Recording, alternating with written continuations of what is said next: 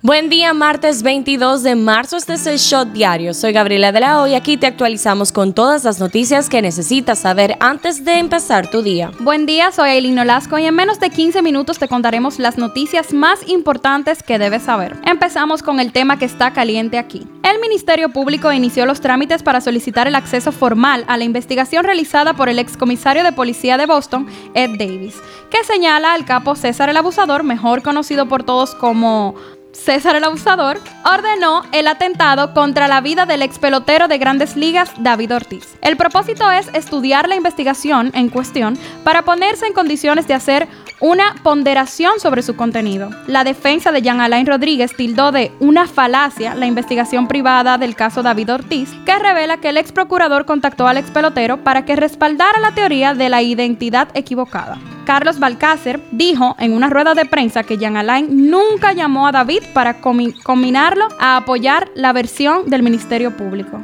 El abogado de César Emilio Peralta, Joaquín Pérez, rechazó la acusación que realiza la investigación privada pagada por David Ortiz sobre el atentado del que fue víctima el ex pelotero en 2019. Pérez comentó que el vínculo de César y David era de amistad, tal y como su cliente mencionó en una conversación que tuvieron el pasado viernes. David dijo ayer, yo soy el más interesado en que se esclarezca todo lo relativo al atentado del cual fui víctima. Los procesos judiciales al respecto están abiertos y esperamos que los mismos arrojen la claridad y las respuestas que todos, en especial yo, deseamos saber. Reitero mi agradecimiento al pueblo dominicano y al norteamericano por toda la solidaridad y apoyo que siempre me manifestaron durante ese difícil momento y siempre. El tema que está caliente allá. El presidente ucraniano Volodymyr Zelensky pidió el domingo a Israel tomar una posición más firme ante Rusia en un emotivo mensaje en el que comparó la invasión rusa a su país con las acciones de la Alemania nazi. Ya no queda casi nada del nuevo centro comercial Retroville, situado en el noroeste de Kiev y bombardeado por las fuerzas rusas el domingo por la noche, un ataque que dejó al menos ocho muertos según un informe oficial provisional. Bajo un toldo del que cuelgan grandes carteles publicitarios, seis cadáveres yacen en el suelo con sus pies desnudos, sobresaliendo del plástico negro con el que se les ha recubierto. En una llamada, Putin le dijo al presidente de Turquía cuáles eran sus condiciones para un acuerdo de paz con Ucrania. Dice el turco que son las siguientes. Ucrania debe ser neutral y no entrar en la OTAN. También debe someterse a un proceso de desarme para asegurar que no sea una amenaza para Rusia. Protección para el idioma ruso en Ucrania en ciertas circunstancias. Incluso está prohibido hablar en ruso allá en Ucrania. La desnazificación de Ucrania esto se logra con el país condenando todas las formas de neonazismo a los partidos que tienen esta tendencia y no dejar que avance. Putin quiere negociar frente a frente con Zelensky el tema del estado de Donbass, especialmente la independencia de Donetsk y Lugansk. Esto es lo que está trending. Con la investigación realizada por el periódico Boston Globe, ahora surge la teoría de que el narcotraficante César Emilio Peralta, el abusador, habría acudido a la clínica Abel González, donde se encontraba recluido David Ortiz, luego de recibir un disparo para rematar al ex pelotero de grandes ligas. En varios videos se observa cómo el abusador se encontraba merodeando la referida clínica a la que fue llevado el legendario pelotero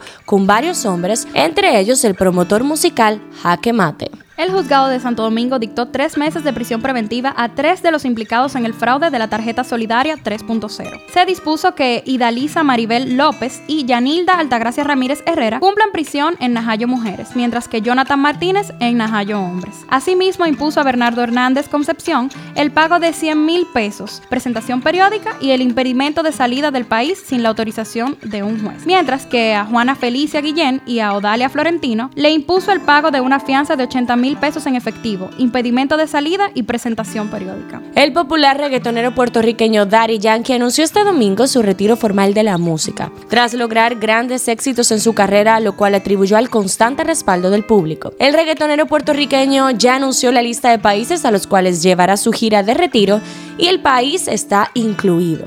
El concierto está pautado para el sábado 12 de noviembre en Santo Domingo y aún no hay detalles sobre los precios del evento y el escenario donde se La información fue publicada en su página web. La gira también incluye países como Estados Unidos, Canadá, Costa Rica, Colombia, México, Ecuador, Argentina, Perú, entre otros. Siguiendo con los conciertos, el popularmente conocido como La Maravilla, Arcángel, arriba a República Dominicana para realizar un concierto el próximo 16 de abril en el anfiteatro Juan Logward de Puerto Plata. Y él no actuará en los Grammy este año. Un informe publicado en The Blast dijo que al músico se le dijo el viernes que su acto había sido retirado del espectáculo que se llevará a cabo el 3 de abril. En las efemérides, como cada 22 de marzo celebramos hoy el Día Mundial del Agua y su principal objetivo es crear conciencia de la importancia de cuidar el llamado oro líquido para la vida de los seres humanos y las especies de la Tierra. Politiqueando un chin. La directora general del programa Supérate, Gloria Reyes, respondió este lunes a las declaraciones de Margarita Cedeño sobre los nuevos hallazgos sobre el intento de asesinato a David Ortiz. Se trata de una treta para desviar la atención en relación a los millones sustraídos en tarjetas para la asistencia social. La funcionaria vía Twitter dijo que en el gobierno que preside el mandatario Luis Abinader, las mafias y los escándalos de corrupción son enfrentados y sometidos a la acción de la justicia, cosa que, a su entender, no ocurría cuando Cedeño era vicepresidenta de la República durante los mandatos del expresidente Danilo Medina desde el 2012 hasta el 2020. Reyes negó que exista complicidad alguna entre el gobierno de Abinader y el periódico The Boston Globe para sacar el reportaje sobre el intento de asesinato del ex pelotero David Ortiz y que involucre directamente al narcotraficante César Emilio Peralta, conocido como el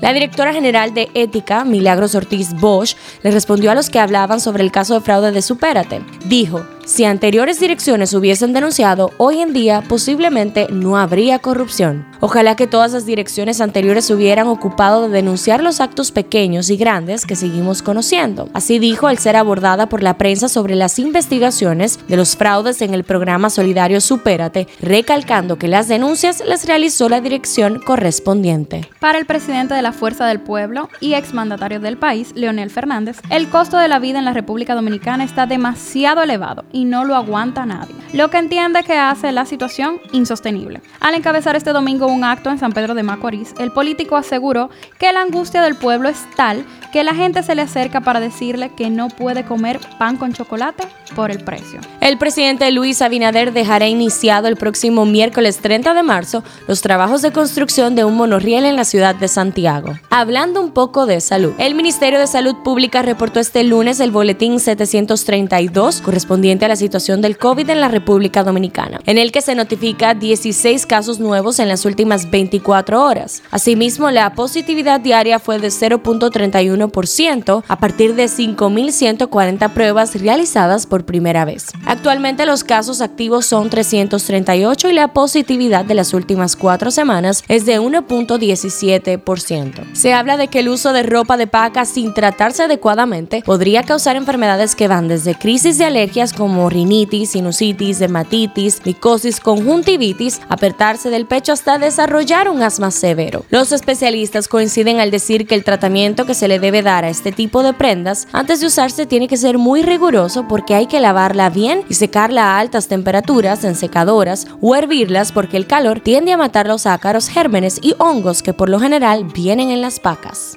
Un shot deportivo. El sextuple campeón de MotoGP, el español Marc Márquez, aseguró que se encuentra bien luego de protagonizar una impresionante caída en el calentamiento del Gran Premio de Indonesia, que definió como una de las más duras que sufrió en su carrera. Por fortuna, esta no ha tenido consecuencias físicas eh, de gravedad. Los Tigres del Licey confirmaron a Jairo Cuevas como su coach de picheo para la temporada de béisbol invernal dominicano 2022-2023. La información fue ofrecida por el gerente general del equipo Audo Vicente, quien destacó su entrega y profesionalidad al frente del picheo azul. Tras un centenar de días en que las franquicias no podían siquiera ni observar a los peloteros, el cese patronal ha provocado un matrimonio de tanta magnitud que la semana que concluye pasará a la historia como una de las más productivas en cuanto a firmas y montos contractuales alcanzados. Con los pactos multimillonarios a los que arribaron Carlos Correa el sábado, por 105 millones y tres campañas con los mellizos y Trevor Torrey por 140 millones y seis temporadas con los Medias Rojas, la suma potencial de dinero gastado por las franquicias con la que realizó la semana es de aproximadamente de 2,225 millones de dólares. Chris Mary Santana se proclamó campeona absoluta de la categoría más 87 kilos este sábado en la Copa Internacional de Levantamiento de Pesas Manuel Suárez, número 40, in memoriam, que se celebra en la Escuela Superior de Formación de Atletas de Alto Rendimiento, Cerro Pelado, Varadero, en Cuba. Con actuación de Chris Melly, la República Dominicana figura con un total de 27 medallas, incluidas 12 de oro, 7 de plata y 8 de bronce.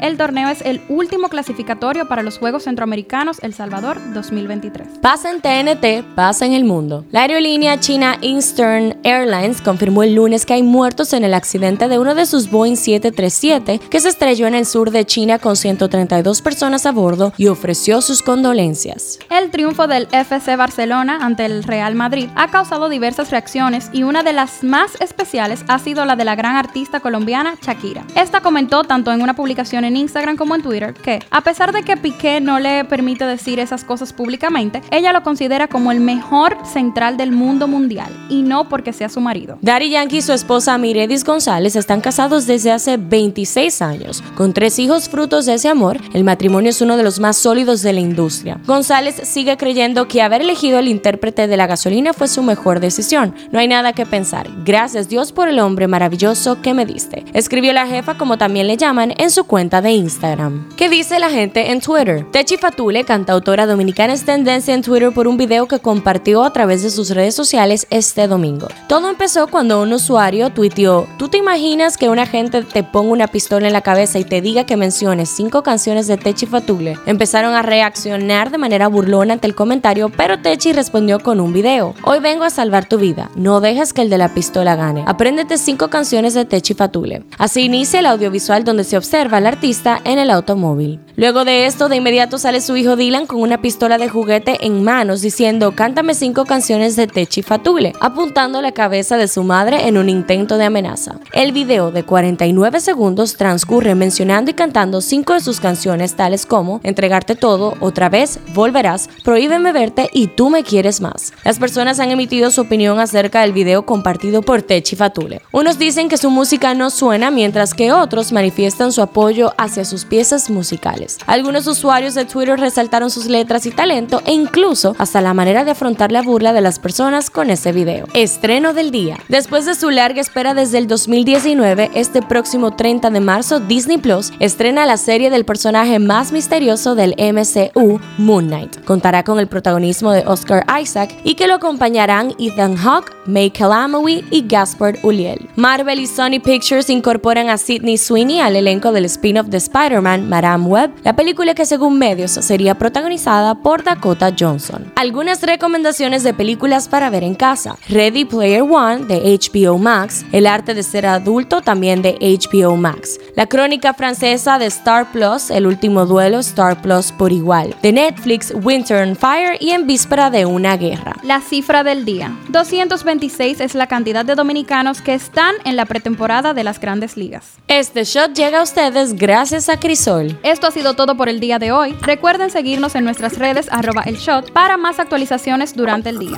Nos vemos cuando nos escuchemos.